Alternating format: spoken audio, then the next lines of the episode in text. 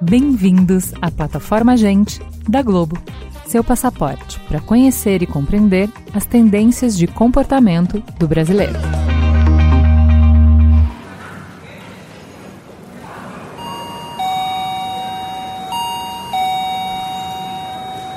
O Zezinho, vendedor na loja de bairro que me viu crescer, hoje tem como companheiro um totem, que faz junto dele, e em poucos minutos, a escolha do produto para a venda.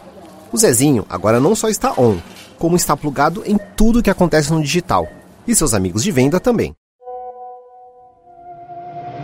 Em poucos segundos, um filmezinho deve ter sido criado na sua cabeça sobre como o varejo mudou a sua relação com o consumidor, mais conhecido como nós mesmo, né?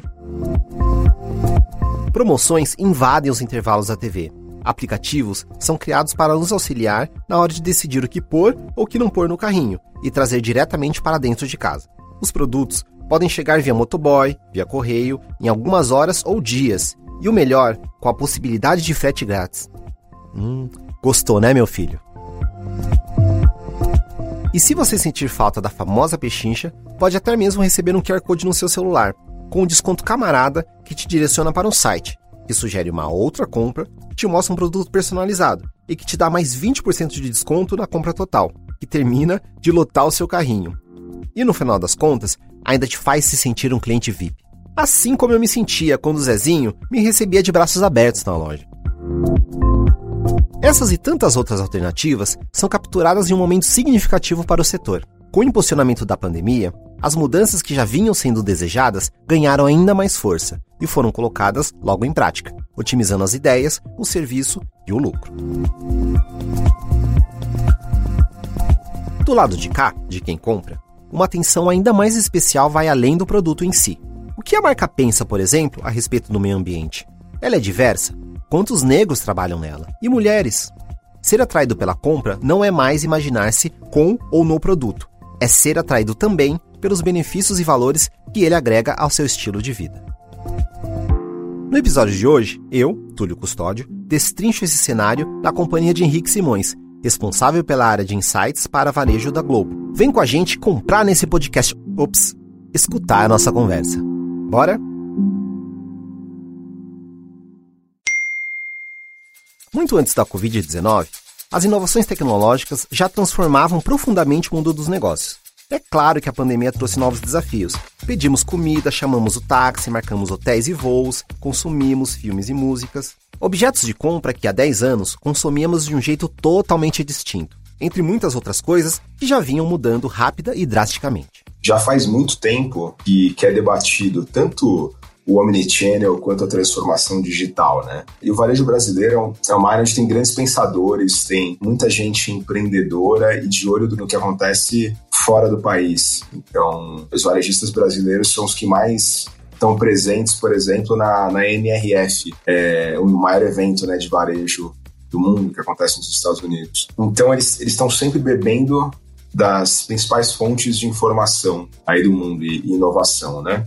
Mas esse, esse debate, ele é muito. Já, já tem muitos anos, mas ao mesmo tempo é um grande desafio você se manter atualizado e conseguir investir no negócio e acompanhar essa tal de transformação digital. Quem consegue fazer isso é quem tem fôlego ou seja, né, é, infraestrutura e recurso para isso e foco em tecnologia. E quem estava com esse fôlego e foco em dia acabaram conseguindo superar um pouco melhor o desafio da pandemia. Né? Então, quem já tinha esse foco sabia quais eram os gargalos existentes antes da pandemia e onde precisavam focar. E se as mudanças são muitas, nem todos conseguem acompanhar o ritmo no mesmo passo. Teve quem ficasse na linha de trás dessa corrida por implementação e expansão do serviço.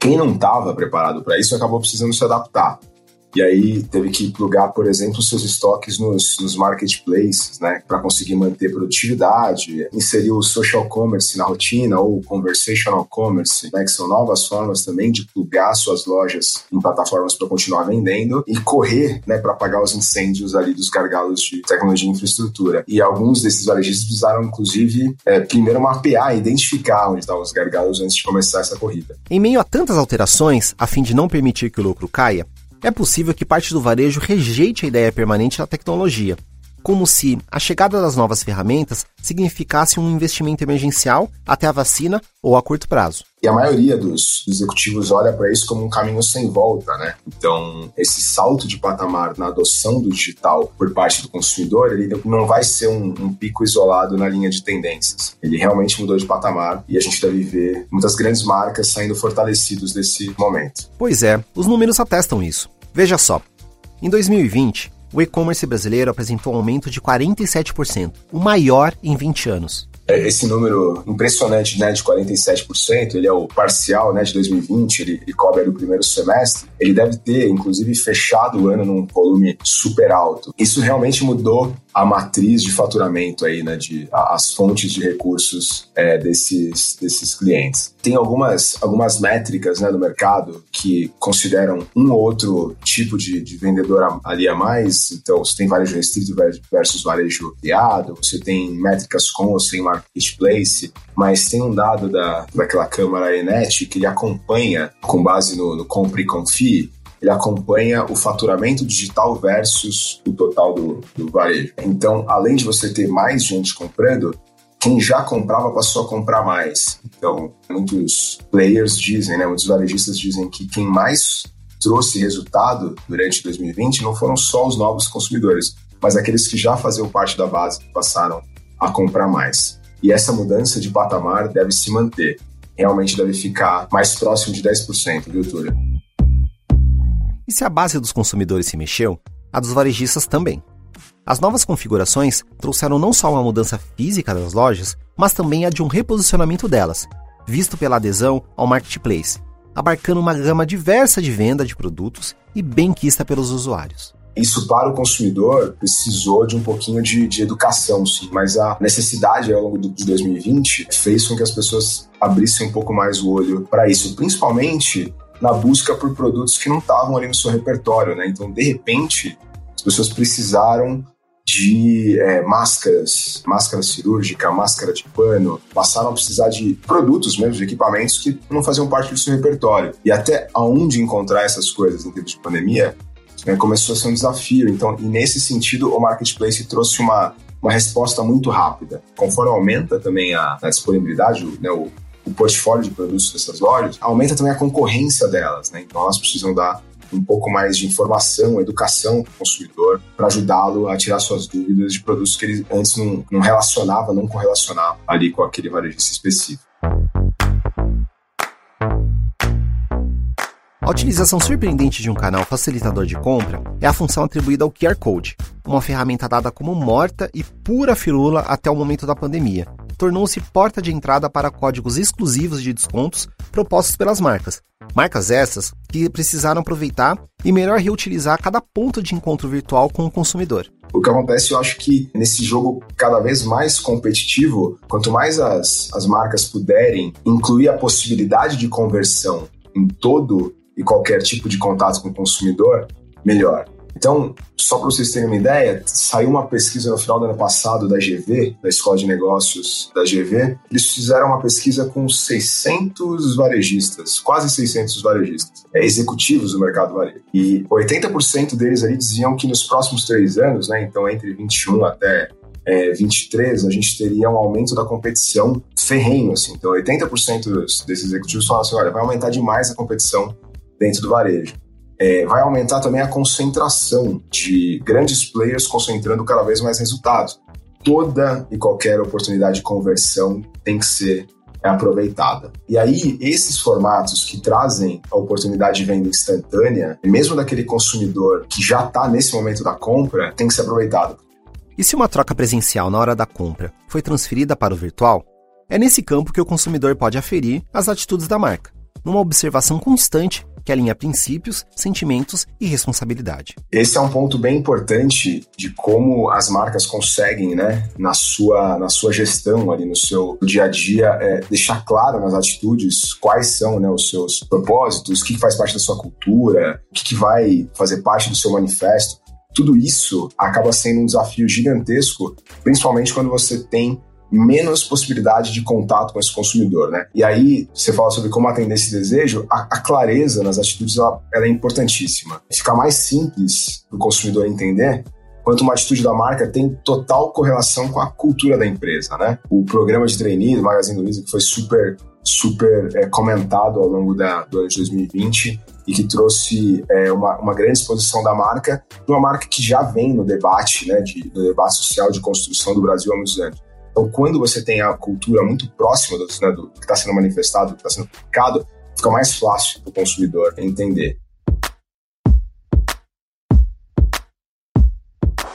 Claro que um bom posicionamento e verdade condizentes com o produto em questão contribuem para a decisão da compra. Porém, sabe-se que o feijão com arroz, o preço e a entrega são o martelo da decisão, ainda mais com as ferramentas de busca de preço atualizadas a todo momento. Principalmente no momento onde você tem o preço, como você comentou, de uma forma super comoditizada né, na cabeça do consumidor, ele sabe exatamente o preço que está em cada uma das, das lojas ali que ele, que ele tem no repertório. Outras ferramentas são muito necessárias para você trabalhar essa, essa retenção, né?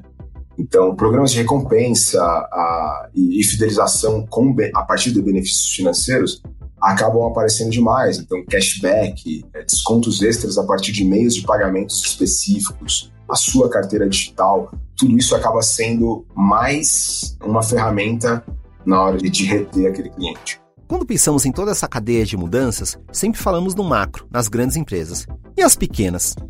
Bom, elas também entraram no digital, engrossando o coro do setor.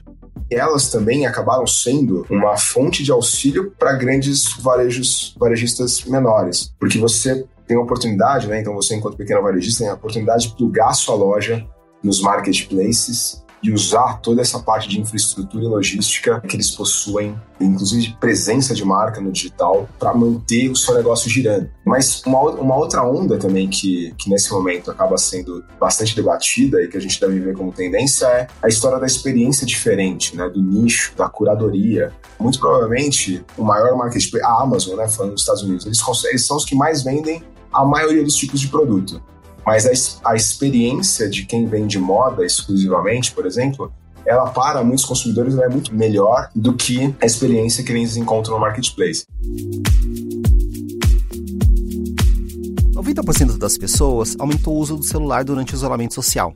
Readaptar o varejo para distribuir vendas via smartphone e não somente imaginá-lo como meio para a divulgação do produto parece um tanto óbvio quando pensamos no tédio que assolou os isolados socialmente mas com certeza, na prática, deve ter sido um desafio. A gente viu no início da pandemia aí, por exemplo, um monte de live acontecendo, onde as pessoas assistiam ou na televisão, ou no celular, onde quer que fosse, e o aumento da, da, da distribuição de conteúdo acabou trazendo oportunidades para outras formas de comunicação das marcas com os públicos, né? Então você tinha muita marca patrocinando live, muita marca é, criando live, mas outras coisas muito mais básicas, como promover novamente o seu televendas, ou criar uma forma de você contactar o seu vendedor daquela rede de lojas a partir do WhatsApp, também virou uma baita ferramenta de uma forma de você manter o seu consumidor engajado ali com a sua marca. Então, eu acho que as, as grandes iniciativas do varejo foram justamente é, reforçar os seus pontos, os seus canais já existentes, né? Então, o tal do conversational commerce, que é o que é ali a, a, a compra via WhatsApp, ela, para mim, é a evolução do televendas, né? Então você reaqueceu ou reformatou um canal que já existia. Isso eu achei incrível e uma resposta muito rápida do varejo para manter a comunicação aberta com o consumidor. Com a rapidez de tudo isso, é capaz que, enquanto escutamos essa conversa, um novo aplicativo de compra tenha sido criado ou esteja em criação. Mesmo eu, já inteirado nas redes, me perco. Imagine quem ainda não está acostumado. Um dos pontos de dificuldade ainda é a educação digital. A marca tem esse papel de, de ajudar o consumidor a tirar suas dúvidas para que a adoção dessa tecnologia seja o mais simples possível, né? É, principalmente se a gente partir do, do, né, do princípio que a gente acabou de discutir, que é, existem muitas iniciativas também de fraude, né? Sempre que surge uma nova tecnologia. Então, as marcas deixarem claro qual que é o processo real, né? qual que é a utilização real daquela nova tecnologia, daquela nova forma de, de se comprar ou de se juntar dinheiro no aplicativo de cashback, tal, o, o como aquilo funciona. Mas a gente tem que criar essa cultura tutorial, porque cada vez mais novidades vão surgir. E se a gente não, não facilitar a adoção disso, o consumidor vai ficar bem confuso e, e vai acabar não aproveitando algo que pode ser super útil para ele, né? Pode tra trazer um monte de vantagem. Final das contas, uma pergunta não me deixa dormir. O que será dos vendedores físicos? Como que fica o Zezinho, amigo que vendia produtos na loja e que também pode ser o seu Antônio, a Lígia, a Socorro, que você tem até o cartãozinho? Nós seremos comandados pela automatização? Eu acho que o maior dos desafios, nesse caso, passa pela educação mesmo também dos, dos consumidores. Então, Vira e mexe, você tem alguma iniciativa de uma loja que oferece ali um caixa, um, um caixa operado pelo próprio consumidor, né? Então, um autoatendimento. É, eu lembro a primeira vez que eu fiz isso aqui no Brasil foi numa loja de, de, de, roupas de um shopping lá na Moca, aqui em São Paulo. E eu olhei aquilo e falei assim, nossa, que legal, vou aprender aqui como que utiliza. Mas assim, era um totem, um canto que não tinha ali nada muito claro explicando e eu me senti participando um pouco de uma experiência em laboratório, assim. Consegui fazer minha compra, mas ainda foi muito difícil. Mas Curiosamente, passei na mesma loja seis meses depois e aquele processo tinha ficado muito, muito claro na minha mente. Eu consegui fazer a compra super rápido. Mas hoje você consegue ver isso em supermercados, por exemplo. Você vai ali e, e consegue passar, escanear os seus códigos de barra e dizer o número de sacolas e sair com isso na mão. Eu acho isso ótimo. Eu acho isso incrível. Desde que eu não precise pesar um produto, desde que eu não precise. É, se eu estiver comprando tomate, ainda tem a fricção, eu preciso ou digitar o código ou procurar numa tabela ali dentro da interface ali do cliente tal, ainda tem um pouquinho de fricção. Mas cada vez mais está acontecendo. Então isso tem o que da futurologia, mas a gente já consegue experimentar algumas dessas coisas hoje. Tá certo, mas como imaginar o futuro estando nele? Se eu tiver que dar um, um chute aqui, eu acho que antes da gente ter muito dessas tecnologias é, incríveis digitais, interface e touch e o provador digital tal, eu acho que a gente vai ter um pouquinho de tecnologia de ambientação das lojas físicas, tornando o espaço físico extrasensorial, colocando outras coisas nesse espaço que não só o aspecto transacional. Então, a loja ela tem que oferecer experiências que vão além do, do aspecto ali da compra. Seja é, te trazendo um lounge para você ouvir uma música e tomar um drink, seja te oferecendo um espaço para coworking, se você precisa fazer um call nesse mundo cada vez mais conectado e de trabalho em qualquer lugar que você esteja do planeta. Então, eu acho que antes, antes desse excesso de tecnologia, vem o redesenho dos espaços físicos e o mix de experiências que a gente está tão carente, né? Principalmente em função da pandemia. Acho que só esse tema daria mais um podcast aqui, viu, Túlio? Daria sim, Henrique. E tantos outros episódios, para que a gente possa acompanhar e cada vez mais estar atento a todas as transformações que sentimos diariamente. Porque a gente pode até comprar, comunicar, conectar, fazer um combo bonito da tecnologia, mas desde que a gente não perca de vista a conexão mais importante, a com o público. Gente é onde tudo começa. É o ponto de partida. Gente é matéria-prima para criar algo novo e relevante. Uma fonte de conhecimento viva que revela comportamentos, histórias e tendências. É inspiração. Sua próxima grande ideia começa com Gente, a plataforma de insights da Globo para conhecer mais, acesse gente.globo.com.